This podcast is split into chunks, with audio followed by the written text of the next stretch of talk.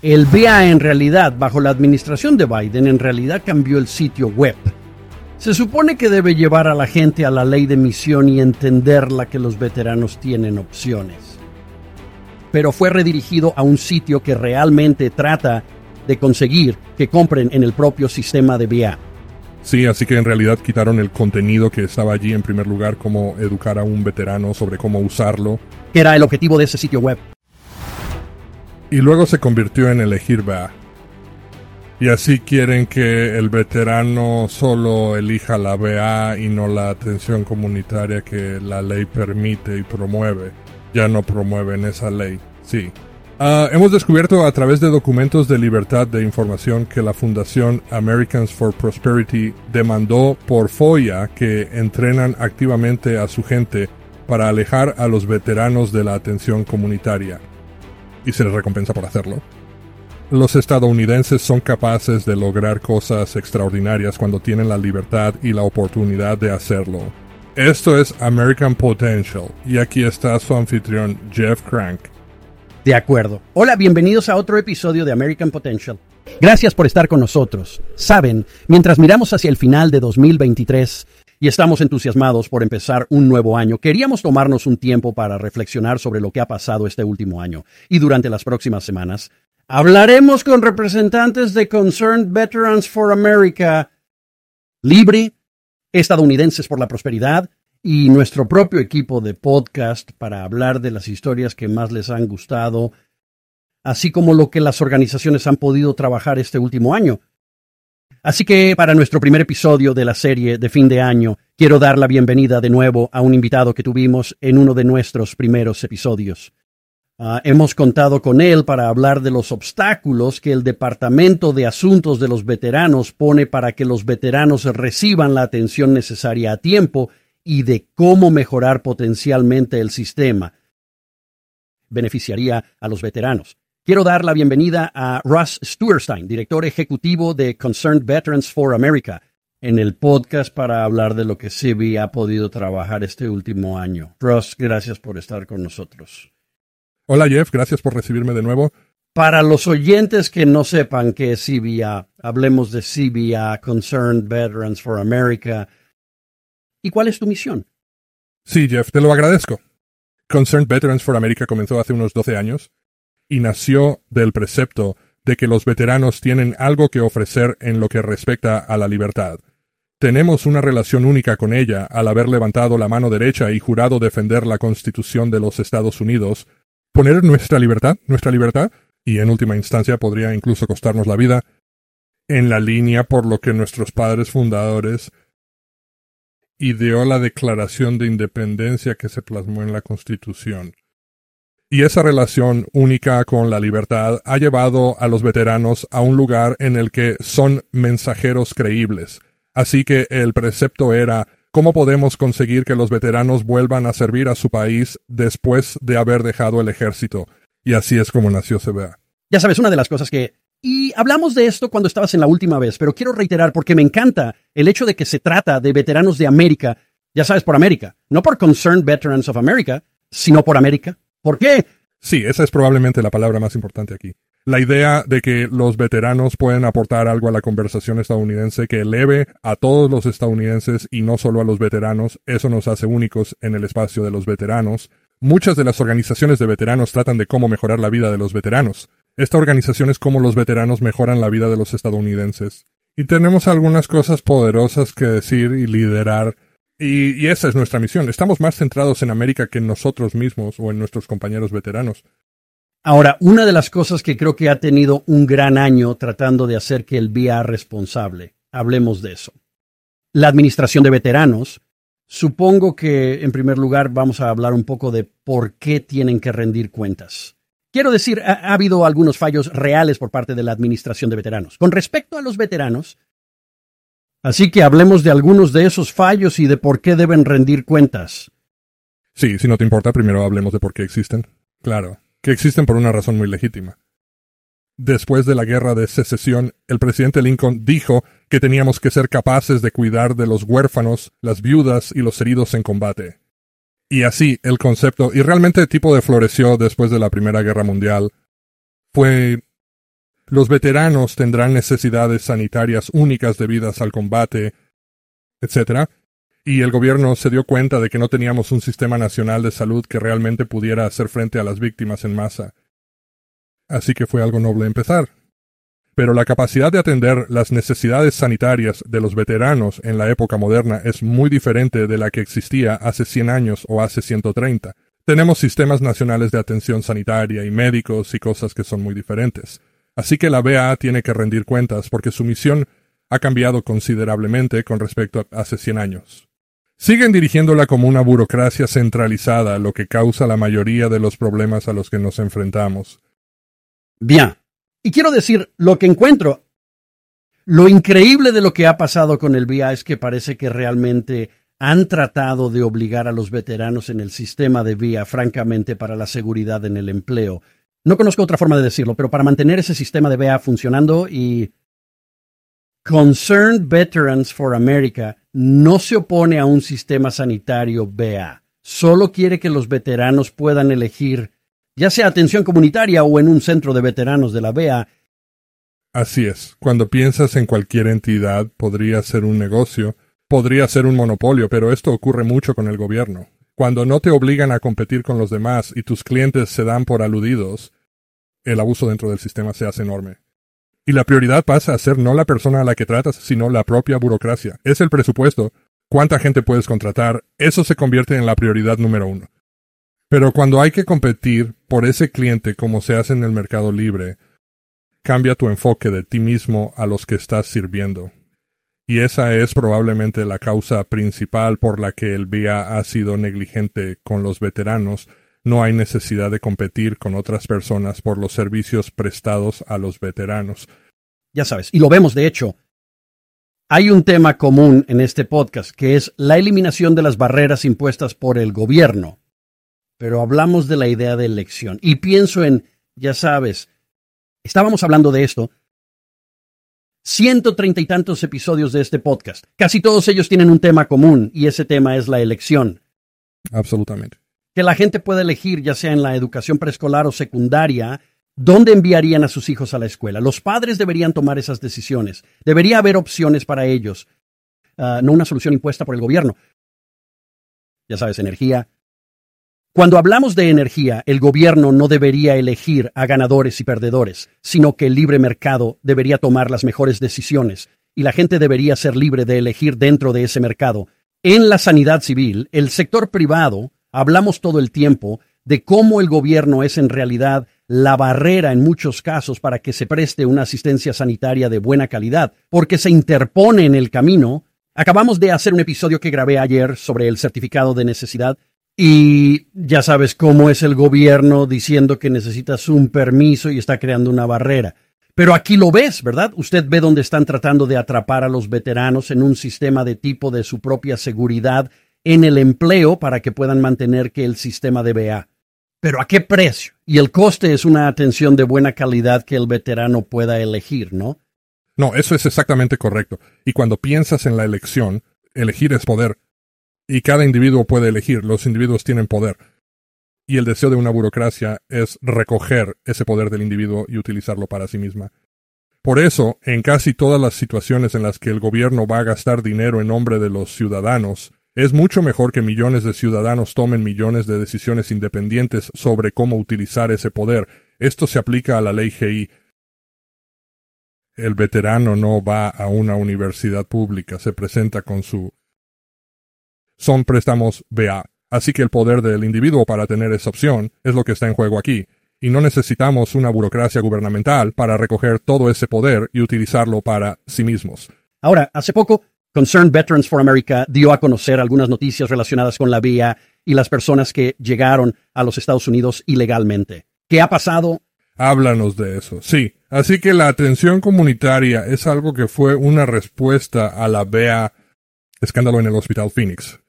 La elección se introdujo en 2014 y en 2018 entró en vigor la ley de misiones y esencialmente para simplificar las cosas, si un veterano tenía que viajar demasiado lejos o tenía que esperar demasiado debido a las largas colas de espera que surgieron a raíz del escándalo de Phoenix, la idea de poder enviar a un veterano a esta comunidad local se hizo muy popular.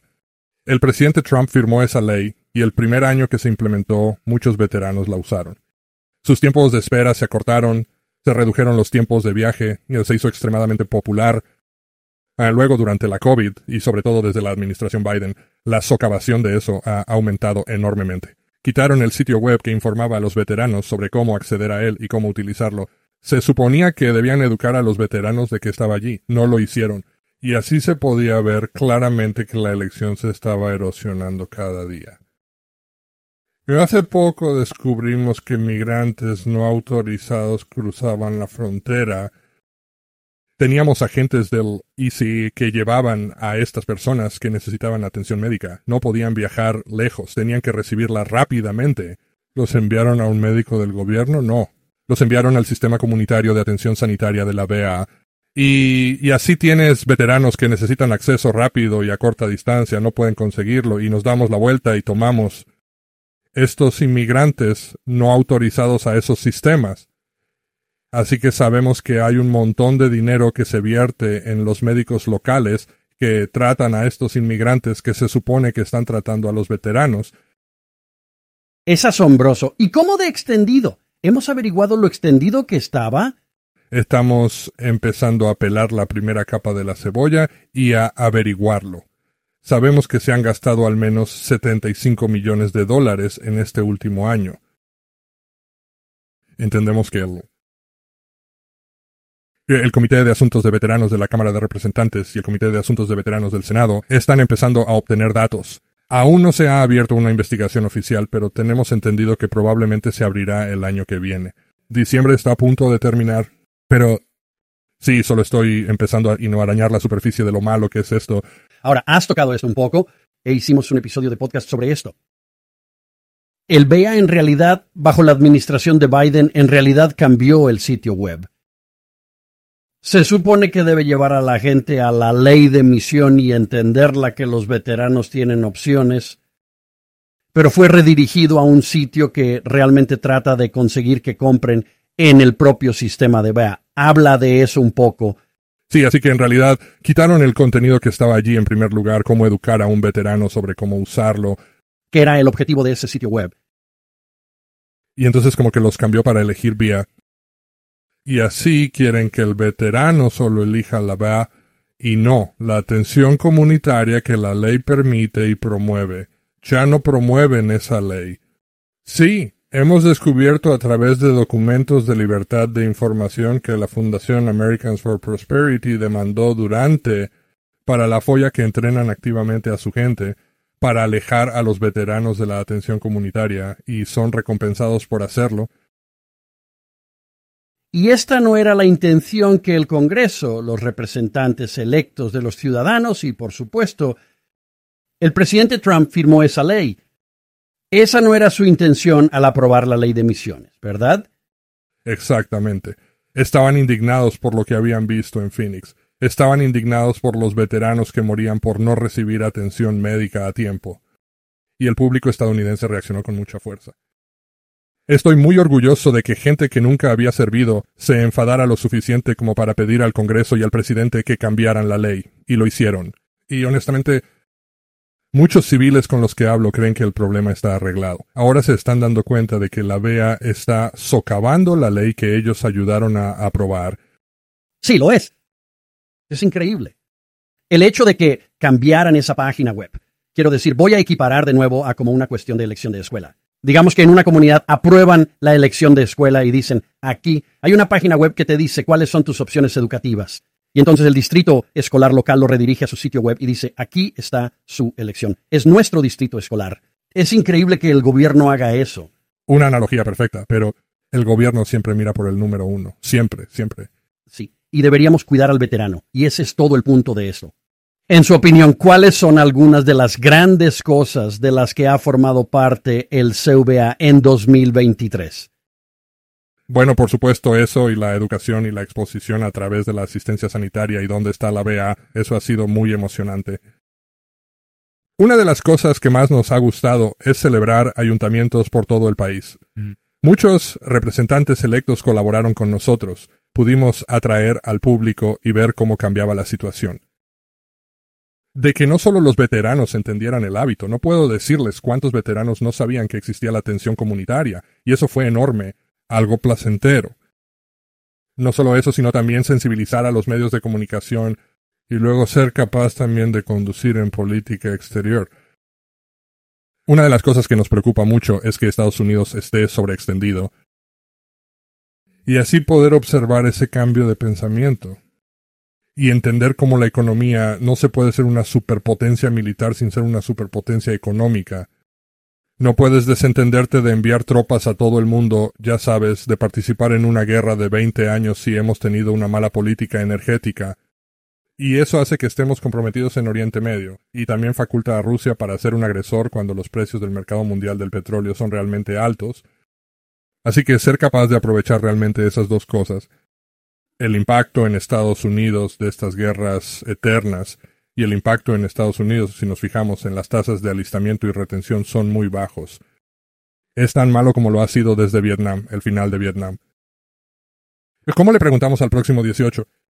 Persona de 19 años a dar un paso al frente o a los 20, persona de 22 años a convertirse en oficial si ven lo que es la política exterior estadounidense y ven las promesas incumplidas de los veteranos.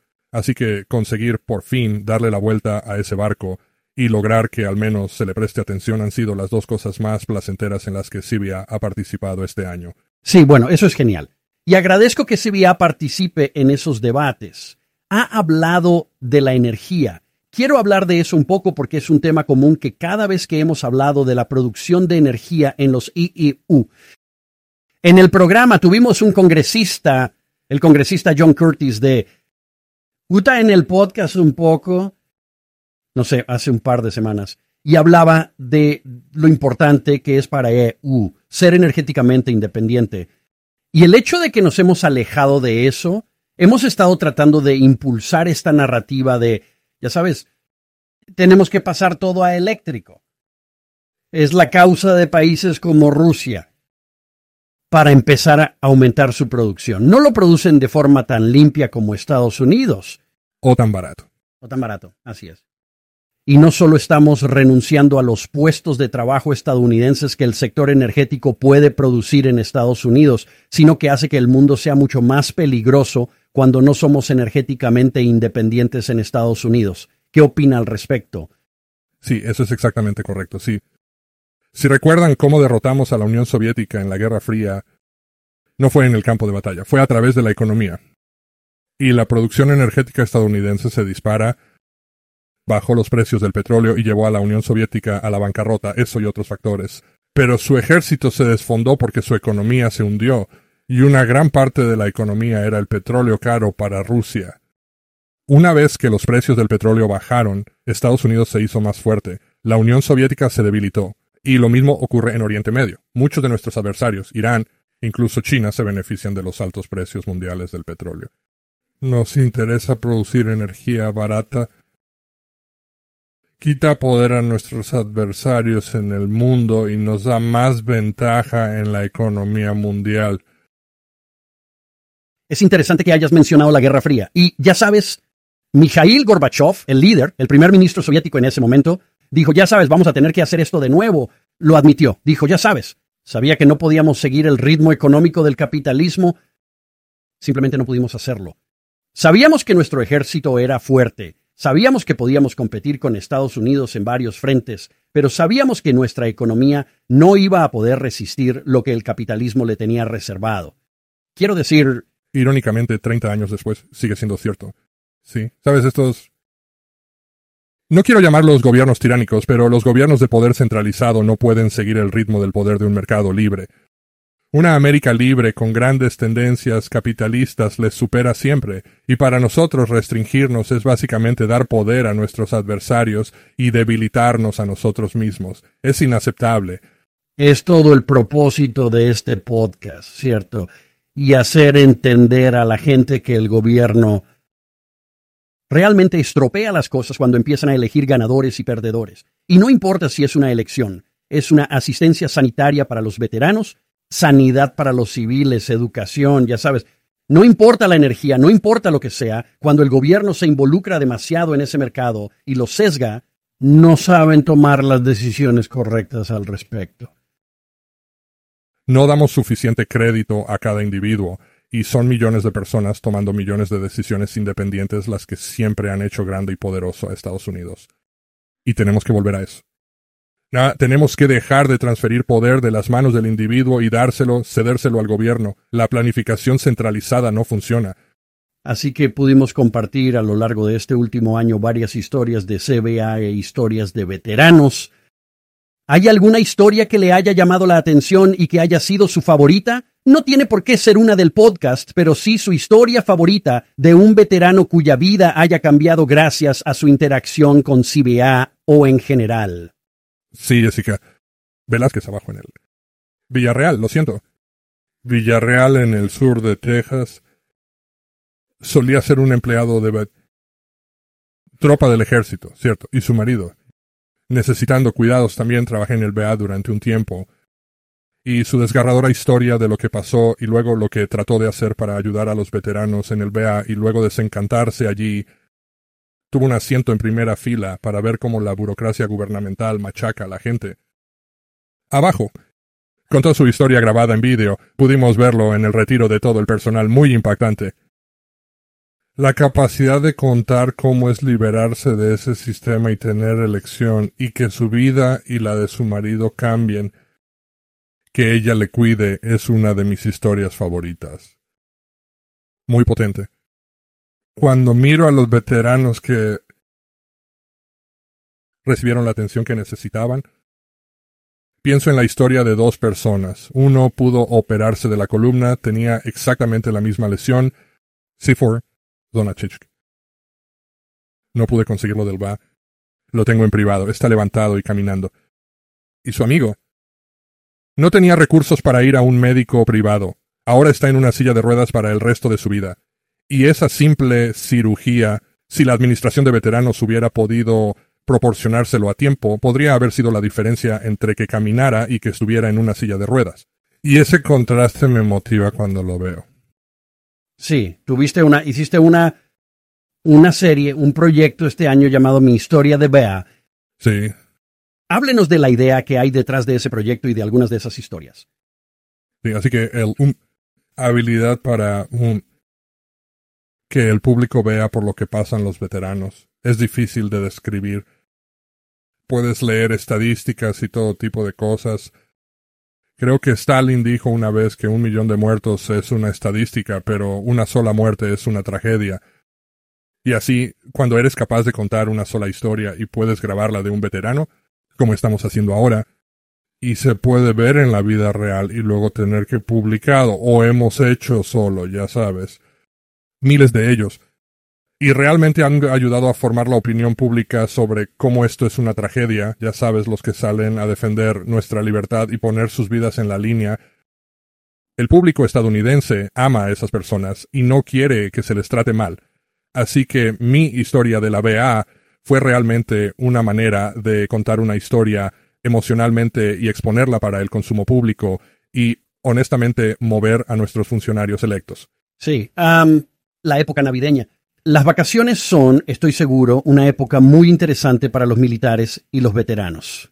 Mi esposa es una, yo siempre solía presentarla y yo diría que mi esposa era un brat ejército y enfaticé la palabra. E, ejército, no la parte mocoso, sí, pero yo siempre le hacen pensar que iba a decir mocoso, um, pero ella creció su padre, 32 años, uh, en el ejército se retiró como general de brigada en el ejército y uh, usted sabe que yo solo hablé con ella sobre la su vida en, y ya sabes, para familias, para familias de militares. Los tiempos de Navidad a veces es un momento muy duro porque tienes tu, tu padre o tu madre desplegado en alguna parte y podría ser durante mucho tiempo. Los despliegues se han ido alargando cada vez más. Háblame un poco de eso. Quiero decir, estás en el ejército. Tienes un familiar que está en el ejército ahora, ¿verdad? Quiero decir, eso es para gente que no ha servido. Explique cómo es eso y cómo nosotros como estadounidenses podemos apoyar a esas familias en Navidad. Sí, es una pregunta estupenda. Y en cuanto a lo de que tu mujer es una mocosa del ejército, creo lo que mucha gente no sabe es que toda la familia está comprometida con el servicio. Estoy tan orgullosa de cada marido, mujer, madre padre que apoya a un veterano en el campo. Es muy duro para ellos. Y cuando piensas en que se van de vacaciones, yo he tenido que trabajar en vacaciones. Eso pasa. Pero cuando piensas en que no estarán allí durante meses antes de las vacaciones y luego meses después de las vacaciones porque están en un despliegue de seis meses o un año, eso es duro. Y luego piensas en sentarte en acción de gracias o abrir los regalos de Navidad y esa persona no ha estado allí durante meses y no van a estar allí durante meses. Es desgarrador. Y también cuando están allí para fiestas especiales, para Navidad, es realmente especial. Y así tienes un momento para reunirte y eso hace que las vacaciones sean mucho más dulces. Y pienso en todas las vacaciones, pienso en mi hijo desplegado en Irak y perdiéndose el primer cumpleaños de su hijo y perderse su primera Navidad. Sí, es un momento muy emotivo. Y lo miro ahora, ahora tiene 19 años. Es estudiante de segundo año en la universidad. Y no puedo dejar de pensar en la Navidad sin pensar en su primera Navidad lejos de su papá. Sí, y esos son momentos que nunca recuperarán. Al igual que nunca habrá otra primera Navidad. Y ese es el sacrificio que los veteranos hacen por su país. Lo hacen por su país. Pero es algo que nunca van a recuperar. Y es, ya sabes, tenemos que recordarlo siempre. Um, lo es. Es, es realmente duro. Y se me saltan las lágrimas solo de pensar en algunos de estos vídeos. De, de veteranos que vuelven a casa y están en una caja y salen de un regalo de Navidad. Nunca pasa de moda. Nunca pasa de moda. Es increíble de ver. Y, y ya sabes, niños, eh, eh, tan sorprendidos de que su mamá o su papá, ya sabes, volver a casa para eso o, o, aparecer en una obra de Navidad en la escuela o algo así. Así que esos son, esos son geniales. Uh, siempre pienso en dos de las familias que sirven junto a su miembro del servicio. Cuando te enviaban a un nuevo destino, tenías un trabajo al que ir. Llegabas allí, te presentabas en el trabajo y tenías todo eso. Fue tu mujer, eran tus hijos, los que tenían que colgar las fotos en la pared, las fotos de familia y preparar las cosas en la casa. Es realmente un servicio para toda la familia hacerlo y tenemos que agradecérselo a esa gente especialmente en esta época del año. Absolutamente, y es parte de lo que me encanta de la construcción de la comunidad CBA.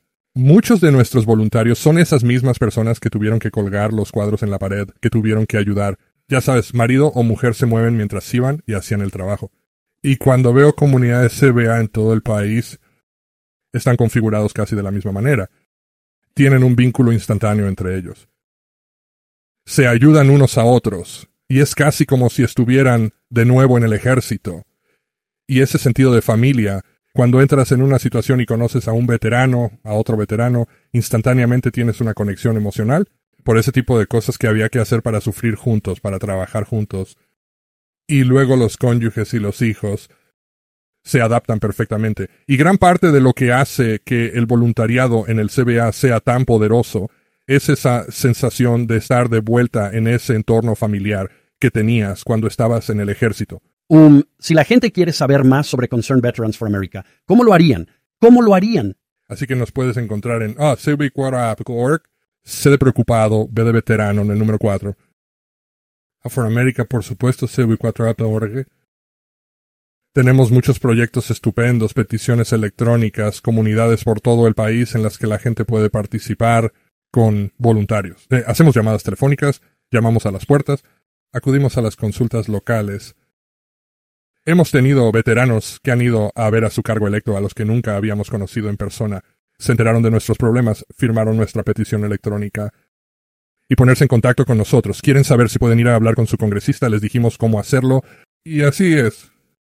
Empezar por ahí. Y nos encantaría tenerte a bordo ayudándonos.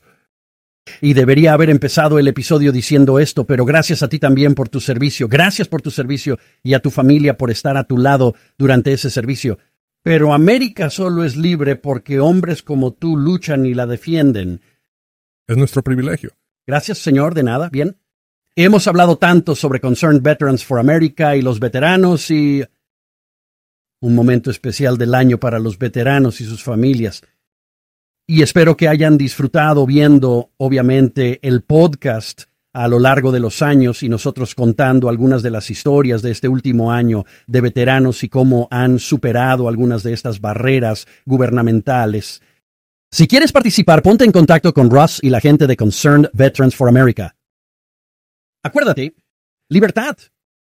Tenemos hombres y mujeres en todo el mundo, día tras día, que defienden la libertad y defienden la libertad pero también tenemos que defenderla aquí, en casa. Y en eso consiste el llamamiento del CBA, Concerned Veterans for America. Esa es su llamada ahora mismo. Todavía están sirviendo. Siguen defendiendo la libertad y espero que se unan a ellos. Gracias por acompañarnos en este episodio de American Potential. Gracias por escuchar American Potential. Puede escuchar más historias de estadounidenses que trabajan cada día para ampliar la libertad y las oportunidades en sus comunidades visitando americanpotential.com.